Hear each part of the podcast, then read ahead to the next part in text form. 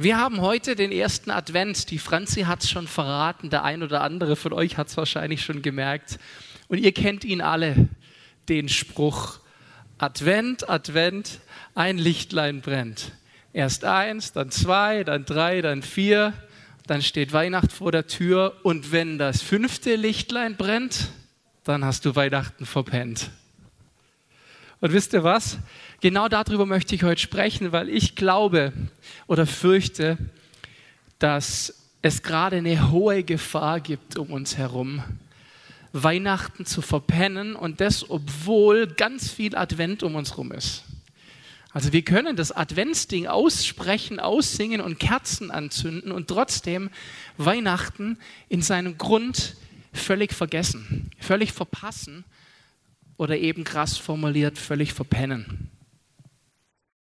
Wir starten heute mit ganz, ganz vielen Gemeinden in diese große überkonfessionelle Aktion 24 Mal Weihnachten neu erleben. Wahrscheinlich habt ihr dieses Logo irgendwo auch schon mal gesehen. Ganz viele Gemeinden machen sich eins, um in den nächsten 24 Tagen auch als so eine Art biblischer Adventskalender neu Weihnachten zu ergreifen. Und wenn man so im Netz unterwegs ist, dann begegnen einem ja da auch verschiedene Hinweise drauf. Und einer der Cartoons, die wir in den letzten Wochen sehr aufgefallen ist, ist der folgende. Schaut ihn euch mal an. Da steht ein Mann vor diesem Schaukasten der Kirche und es steht auf diesem Zettel drauf, vermeiden Sie den Weihnachtsansturm und kommen Sie schon jetzt in unsere Kirche. Freuen Sie sich nicht erst zu Weihnachten, dass Christus geboren ist, freuen Sie sich schon jetzt darüber. Und ich habe gedacht, da ist was dran. Es wird gerade so viel darüber diskutiert in den Medien, wie wird der Heilige Abend stattfinden können? Wie wird man das machen können mit dem Heiligen Abend? Für uns als Treffpunkt Leben stellt sich die Frage leider gar nicht, weil wir gar keine Räume kriegen am Heiligabend. Aber auch die Kirchen fragen sich, wie machen wir das? Ist übel, wenn du nur einmal im Jahr die Möglichkeit hast, Begegnung mit Gott zu haben und das ist am Heiligabend. Dann wird es dieses Jahr ziemlich dünn und ziemlich lau. Was bedeutet denn Advent eigentlich? Stimmt, die Franzi hat es gesagt, Ankunft, das wissen wir alle und wir können auch googeln und dann steht das da auch drin. Aber eigentlich steht es für dieses, und jetzt kommt wieder mein Moment vom Asterix-Latein, Adventus Domini. Das ist die Ankunft des Herrn. Und es geht eigentlich, und das finde ich super spannend, ich mag ja Sprache einfach, auf das griechische Epiphania zurück, und da steckt dieses Wort Epiphanie drin, das wir kennen. Und das ist die Gottesoffenbarung. Das ist das Erscheinen Gottes. Und ich finde es großartig, wenn Weihnachten oder Advent bedeuten würde für uns, dass wir eine Epiphanie haben.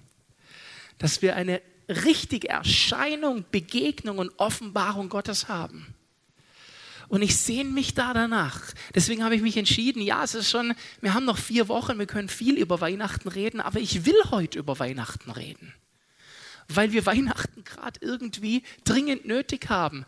Adventus, also die Ankunft, bedeutete auch in seinem geschichtlichen Kontext das Ankommen zum Beispiel von einem Herrscher oder von einem großen Feldherrn. Wenn der ankam, dann war das Adventus. Und die Christen damals haben das übernommen und Adventus wurde so der klassische Ausdruck für die Menschwerdung Gottes. Das ist echt krass. Und manchmal habe ich das Gefühl, vielleicht aufgrund der Tradition und der Rhythmik und dass wir das nun eben seit 2000 Jahren jedes Jahr haben, fallen wir ein bisschen raus, das gut auch rüberzubringen, dass wir selber und die Leute um uns herum, die noch gar nicht so viel Erscheinungsmomente hatten mit Gott, in diese Erscheinung reinkommen. Und was ich gedacht habe, ist, wenn ich mir jetzt vorstelle, jetzt bin ich in meinem Kopf bei Asterix und sehe den Cäsar und seine ganzen Horden hinter ihm, wie sie einmarschieren, die Leute machen sich ja darauf bereit. Also versteht ihr, Advent, die Ankunft ist das eine, aber, aber das andere ist ja, wie reagiere ich darauf? Was mache ich damit? Und dabei geht es ganz stark um dieses okay, wie mache ich mich bereit? Und ich stelle mir vor, die Leute haben damals, wenn ein großer Feldherr kam, der König kam, ihre Straßen geputzt, ihre Häuser schön rausgeputzt, Girlanden aufgehängt und dann wurde auch was drumherum gemacht. Und es stimmt, wir schmücken auch zu Weihnachten. aber haben wir auch die geschmückte Haltung in uns, zu sagen, boah, jetzt kommt ein echtes Feiern, das Highlight, das große Ding bei uns an.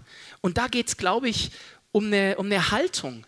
Und wisst ihr, erwarten, das können doch wir gerade besser verstehen als viele andere.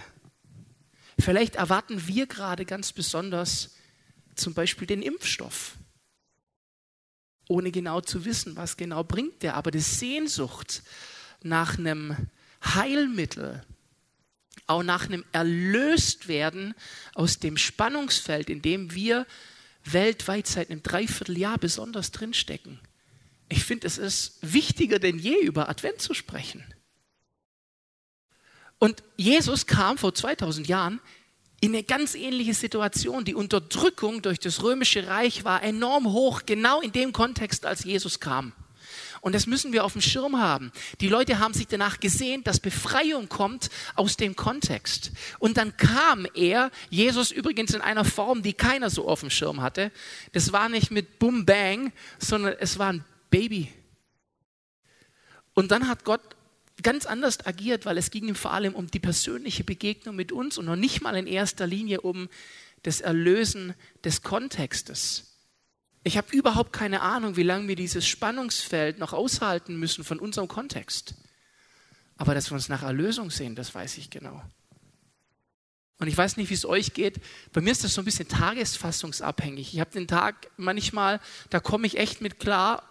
Und ich habe mich sogar schon dabei ertappt, dass ich Vormittage hatte, wo ich dachte, warum stehe ich heute überhaupt auf? Und das mag ich nicht an mir wenn ich so demotiviert bin. Aber manchmal drückt es. Manchmal, manchmal ist es anstrengend. Gott kennt diese Situation, weil vor 2000 Jahren war das auch so. Wichtig ist für uns die Haltung von Erwartung, ganz wichtig, dass etwas geschieht, dass Gott eingreift. Und er wird das tun, Leute, wisst ihr das? Weil er ein Gott ist, dem nicht egal ist, wie es uns geht und der nach Begegnung Sehnsucht hat. Und das müssen wir in uns drin hochhalten. Und dafür brauchen wir, glaube ich, auch einander. Auch wenn wir gerade im Moment leider die direkte, unmittelbare Begegnung zueinander nicht so haben und das über Telefon oder über Videokonferenz machen müssen oder anders. Aber dass wir einander auch ein bisschen hochpushen in diesem enormen äh, Schmerz und dieser Enttäuschung, die wir haben. Wir haben ja gerade lauter Enttäuschungsmomente, die wir verarbeiten müssen. Und wir als Gemeinde auch in einem ganz besonderen Maß. Das sind ja gerade, das ist ja Enttäuschung nach Enttäuschung nach Enttäuschung, die auf uns kommt. Und solange wir, wisst ihr, in einem Opferdenken drin bleiben, ihr wisst, ich bemühe immer gern dieses Mimimi, dieses ich wünsche so lang wird es enorm schwer, uns wieder innerlich hochzukriegen. Und wisst ihr was, ich habe mich letzte Woche dabei ertappt gefühlt, wie ich auf dem Sofa lag und voll bei Mimimi war. Nicht bei Mimi, sondern bei Mimimi. Und habe so einen Eindruck gehabt, als redet Gott in mein Herz rein und sagt, Peter, hast dich jetzt genug selbst bemitleidet? Und ich gedacht habe, wow, ohne Witz, ich fahre gerade die volle Selbstmitleidnummer. Und das hat mich ertappt ohne Ende und ich habe mich entschieden, ich will das nicht mehr. Und wahrscheinlich brauche ich jetzt wieder Freunde um mich herum, die mir auch sagen, Peter, was hast du gesagt, was willst du nicht mehr? Weil es so schwer ist. Aber wir lesen in der Bibel, und das ist der biblische Kontext, den ich heute aufmachen möchte, eine Geschichte um das Thema Adventus herum, die genau das beschreibt und es beeindruckt mich zutiefst. Und zwar finden wir diese Stelle in Lukas 2. Und die von euch, die sich ein bisschen auskennen, wissen, Lukas 2 ist im Allgemeinen die Weihnachtsgeschichte. Und dort spezifisch ab Vers 25. Der Kontext ist der, Jesus ist da schon geboren und nach den vorbestimmten Tagen wird er zu Weihe in den Tempel gebracht, denn der Erstgeborene wurde von den Eltern Gott geweiht. Josef und Maria kommen mit Jesus auf dem Arm im Tempel an und haben dort eine ganz besondere Begegnung. Und zwar mit zwei Menschen, mit dem Simeon und mit der Hannah. Und ich möchte euch diese Stelle kurz vorlesen. Ihr dürft sie auch, wenn ihr Bock habt, selber nachlesen in euren Bibel-Apps. Und dann spreche ich ein bisschen drüber, warum ich dies so beeindruckend finde im Punkto Adventus und im Punkto Haltung. Und siehe, ein Mensch war in Jerusalem mit Namen Simeon. Und dieser Mensch war gerecht und gottesfürchtig und wartete auf den Trost Israels und der Heilige Geist war auf ihm. Und ihm war vom Heiligen Geist geweissagt worden, er solle den Tod nicht sehen, er habe denn zuvor den Christus des Herrn gesehen. Und er kam vom Geist geführt in den Tempel. Und als die Eltern das Kind Jesus in den Tempel brachten, um mit ihm zu tun, wie es braucht ist nach dem Gesetz, da nahm er ihn auf seine Arme und lobte Gott und sprach, das muss ein Überraschungsmoment für seine Eltern gewesen sein. Herr, nun lässt du deinen Diener in Frieden fahren, wie du gesagt hast, denn meine Augen haben den Heiland gesehen. Das Heil, das du bereitet hast vor allen Völkern und ein Licht zur Erleuchtung der Heiden und zum Preis deines Volkes Israel. Und jetzt kommt die Bestätigung der Überraschung, Vers 33. Und sein Vater und seine Mutter wunderten sich über das, was von ihm gesagt wurde. Überspringen ein paar Verse im Vers 36. Und es war eine Prophetin, Hannah, eine Tochter Phanuels aus dem Stamm Asser. Sie war hochbetagt. Nach ihrer Jungfrauschaft hatte sie sieben Jahre mit ihrem Mann gelebt und war nun eine Witwe von 84 Jahren. Sie wich nicht vom Tempel und diente Gott mit Fasten und Beten Tag und Nacht die trat auch hinzu zur selben Stunde und pries Gott und redete von ihm zu allen, die auf die Erlösung Jerusalems warteten. Ihr habt die Geschichte sicher schon mehrfach gehört, aber vor dem Hintergrund der Erwartung finde ich sie doch unfassbar beeindruckend, weil da steckt viel mehr drin. Nehmen wir erstmal den Simeon. Der wartet auf den, schöne Formulierung, Vers 25, Trost Israels hey, wir warten gerade auf einen Trost, oder? Wir warten gerade darauf, dass eine Begegnung stattfindet, eine Epiphanie. Und der Heilige Geist war auf ihm und der hat ihm zugesagt, du wirst nicht sterben, bevor du ihn mit eigenen Augen gesehen hast. Und jetzt kommt der Faktor, der hier nicht drin steht, aber der ganz wichtig ist. Und der Simeon glaubte das und hielt daran fest. Und das ist, finde ich, der Punkt, der so schwer ist. Wir haben Zusagen. Aber wir als Gemeinde, wir haben Prophetien gekriegt und manch einer zweifelt schon an der Kraft von Prophetie, weil wir nicht sehen, was geschieht. Der Simeon sieht es lange nicht und sagt, aber egal, ich habe die Zusage gekriegt. Ich werde das erleben. Ich glaube das. Und wisst ihr was, das tue ich mir gerade Woche für Woche zusagen, wenn ich bis über beide Ohren in Immobilienthematik stecke für Treffpunkt Leben wenn ich mitkriege, wie die Mimi einen Anruf nach dem anderen macht und wenn wir zusammen mit dem Micha irgendwelche Sachen angucken und besichtigen gehen, die so hoch frustrierend unpassend sind, dass du jedes Mal danach äh, noch demotivierter bist als vorher. Aber Gott ist da. Und das sage ich mir dann. Und er wird und er tut. Und das tut Simeon. Und das finde ich der Hammer. So lange, und dann kommt dieser Tag und da sagt dann der Heilige Geist zu ihm, jetzt geh in den Tempel, es passiert. Und er geht in den Tempel, sieht das Baby und was für eine Kraft Gottes muss auf ihn gekommen sein, dass er weiß, der ist es. Ich meine, stellt euch das mal vor, für uns ist das so klar, weil es steht in der Bibel, aber was für ein Fragezeichen muss das geben? Wirklich Gott, das Baby? Ich glaube, der hat gar nicht mehr gefragt, der wusste es plötzlich. Und er geht hin und nimmt das Baby auf den Arm auf. Weiß nicht, ob das so üblich war, den Leuten die Babys aus dem Arm zu nehmen, wenn die da.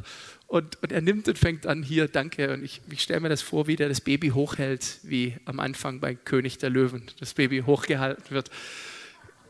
Und das sieht dann die Prophetin Hannah, die kriegt das mit und kommt auch hinzu und sagt, Amen.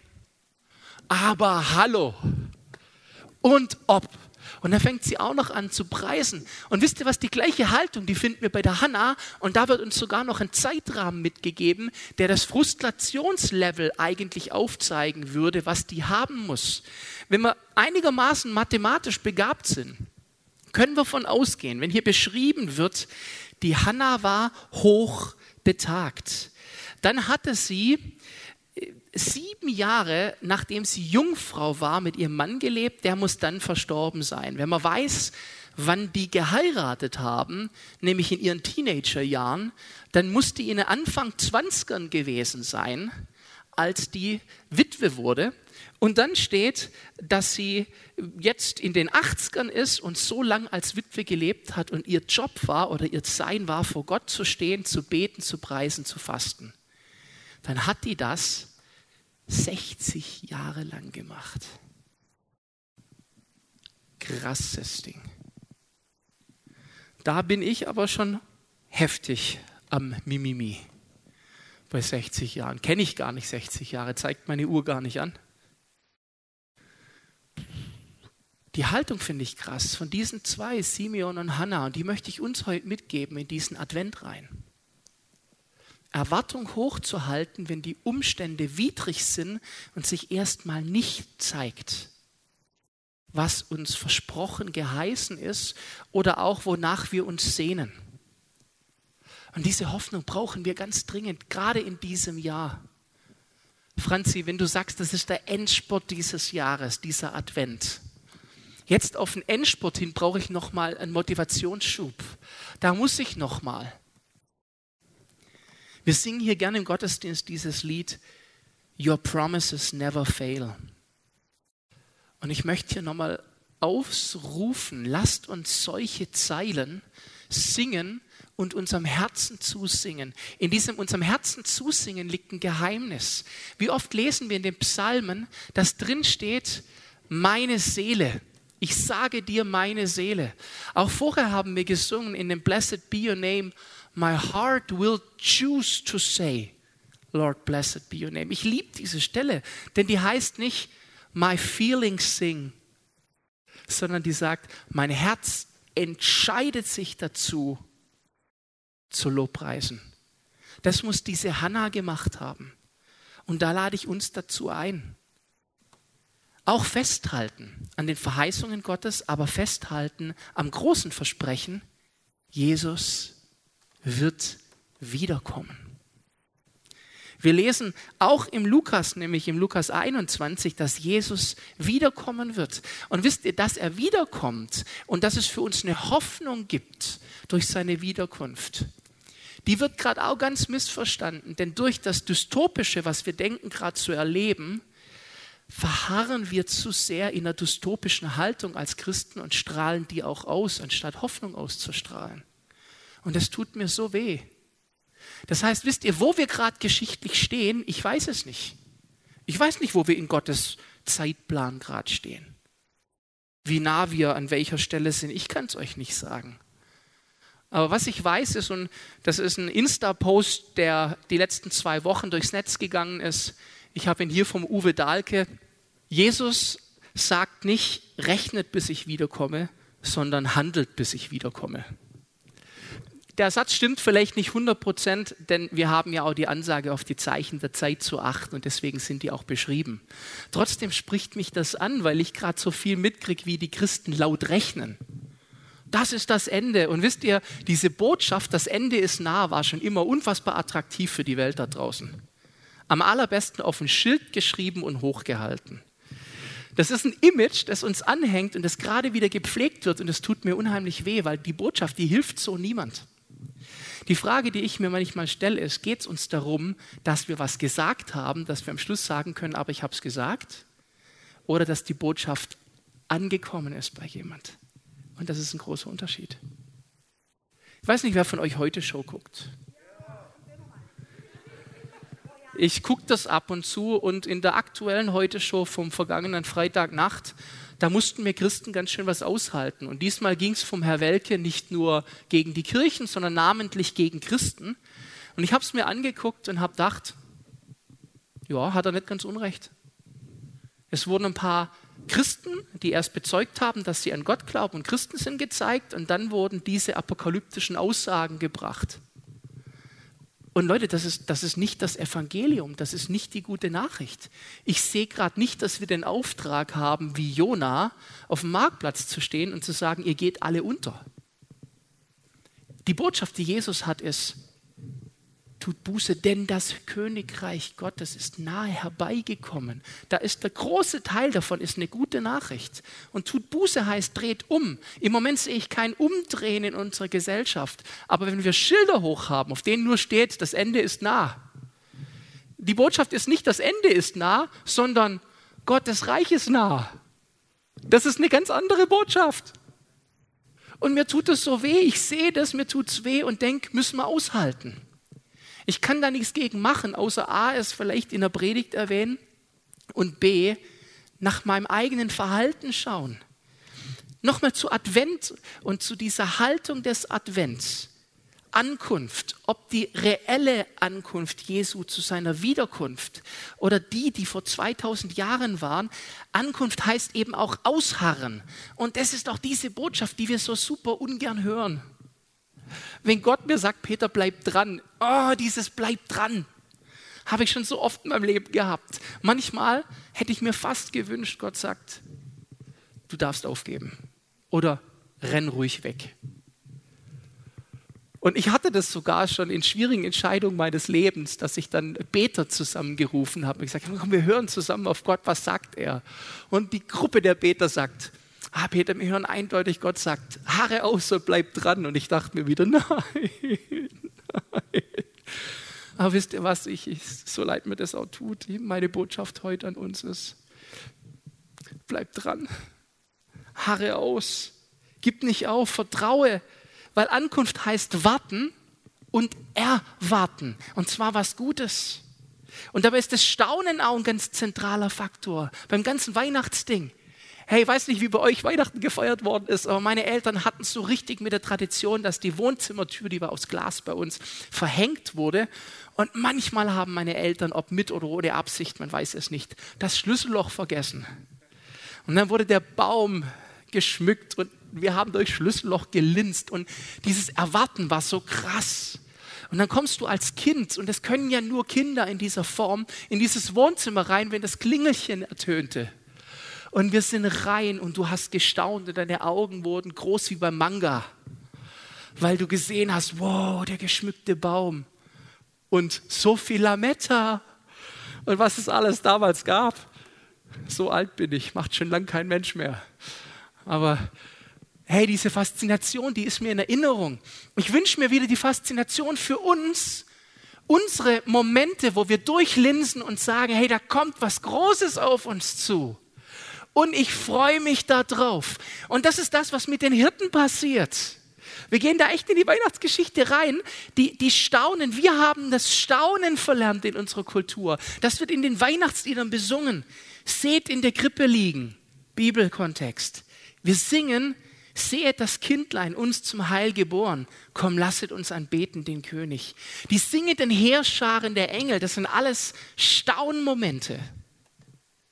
Lasst uns unseren Blick wieder kindlich staunend werden. Ob der Größe des weihnachtlichen Wunders. Denn Weihnachten ist ja, Gott stellt die Verbindung zu uns Menschen wieder her. Wisst ihr, deswegen feiern wir auch vier Adventssonntage. Die sollen uns denken lassen an die Jahrtausende seit der Trennung von Gott zur Wiederzusammenführung. Das war die Zeitrechnung, die die damals hatten. Circa 4000 Jahre ist es her. Und deswegen vier Adventssonntage. Es ist, das Ding wird wieder heil. Es wird wieder was ganz gemacht, was zerbrochen war. Das ist richtig gut. Das ist richtig, richtig gut. Und am Schluss kommt doch Freude bei raus. Das ganze Adventsthema ist Warten und im, im Endeffekt Vorfreude generieren. Ich freue mich auf das große Erlebnis, aber schon Advent soll Freude machen. Und ich wünsche mir, dass wir das ergreifen, diese Freude uns wieder ergreift. Und ich sage das uns gerade vor unserem Kontext, den wir gerade haben, dass diese Freude uns wieder ergreift. Leute, vielleicht gab es in den letzten Jahren, wahrscheinlich sogar Jahrzehnten, zumindest in unserem Kulturkreis, keine Zeit, wo Weihnachten so dringend nötig war wie dieses Jahr. Da mache ich mich eins mit den Medien, die das Weihnachtsthema so hochhalten. Nur, dass ich nicht sage, es ist vor allem dieses, die Familie streitet sich am Esstisch, sondern Die gute Botschaft des Heilwerdens und der Begegnung mit Gott. Und wir kennen die. Und ich sehne mich nach dieser Ankunft. Wir singen das und das ist so ein Gebet und so ein Ausdruck, den ich so feiere. Zum Beispiel in diesem Lied Let Your Glory Fall. Ich weiß nicht, ob euch diese Stelle schon mal aufgefallen ist, die ich so schätze. Let your love crash down. Thirsty we cry, heaven invade. Lass deine Liebe über uns hineinbrechen. Sehnsüchtig rufen wir, Himmel, falle bei uns ein. Was für ein Ausdruck. Und wisst ihr was, das ist mein Gebet, das ist mein Rufen. Ja, und ich bin durstig danach und hungrig und sehnsüchtig. Komm bitte Himmel und falle bei uns ein. Ich bitte das für Corona. Ich bitte das für unsere Raumsituation. Ich bitte das für das Thema Krankheit, das gerade uns so ausbremst, diese ganzen Ablenkungsthematiken, die wir gerade haben. Und ich bitte Gott um eine Heimsuchung, die wir hier erleben. Und das ist mein Gebet über den Advent. Gott, such uns heim. Und deswegen rufe ich uns, rufe ich euch auch ganz besonders in den nächsten vier Wochen in eine Zeit des Gebets und der Erwartungshaltung. Auch ganz praktisch rufe ich euch. Montagabends, die Mimi hat es letzten Sonntag gesagt, es ist uns gerade wichtig, treffen wir uns gerade per Skype zum Gemeindegebet. Leute, schreibt eine Mail an gebet.treff.lebenorg und klickt euch mal ein. Das dauert nur eine Stunde, wir halten es mit Absicht kurz, aber dieses gemeinsame Beten hat so eine Kraft und es ist nicht langweilig. Leute, lasst uns auf die Knie gehen und Gott bitten, Heaven invade für unser Land. Und Leute, lasst uns wieder Friedens- und Freudenbringer sein. Demotivierende Botschaften kriegt es gerade genug drumherum. Gott macht uns ein Friedensangebot und ich wünsche mir, dass dieser Friedensbringer, dieser Immanuel, Gott ist mit uns, dass der uns heimsucht. Es ist die wiedererreichte Verbindung. Weihnachten bedeutet, Gott wurde Mensch und begegnet uns in Jesus als Mensch, nicht nur wie ein Mensch. Gott hat sich nicht als Mensch verkleidet, versteht ihr? Gott wurde Mensch. Das ist was ganz anderes. Diese Nähe, die er schenkt, das ist so unglaublich. Und das ist der Grund, warum ich an Jesus glaube. Das ist der Grund, warum ich Gott nachfolge. Weil er uns nah sein will. Und ich rufe dir ganz neu die Hoffnung auf diese Nähe in dein Leben rein. Egal wo du stehst, wenn es beruflich für dich ein desaströses Jahr war, dann ruft die Begegnung, die Epiphanie, die Erscheinung Gottes in diese Situation und harre aus. Bitte. Und bitte helft mir, wenn ich an einem Tag entmutigt bin und gerade nicht ausharren kann. Helft mir bitte. Deswegen sind wir Gemeinde, deswegen sind wir TL Family. Cory, danke, dass du gerade für mich gebetet hast, bevor ich auf die Bühne bin. Und du hast das herrlich positiv dominant gemacht. So hast du gemacht zu mir weil du den Eindruck hattest, das ist so gut. Dankeschön, deswegen sind wir Gemeinde. Und wisst ihr was, das möchte ich euch auch weitergegeben haben. Advent ist gut. Wir brauchen das am Ende von 2020 dringender denn je. Lasst uns Erwartung haben auf die Ankunft, auf eine neue Heimsuchung durch den König der Könige. Die Begegnung mit ihm verändert alles.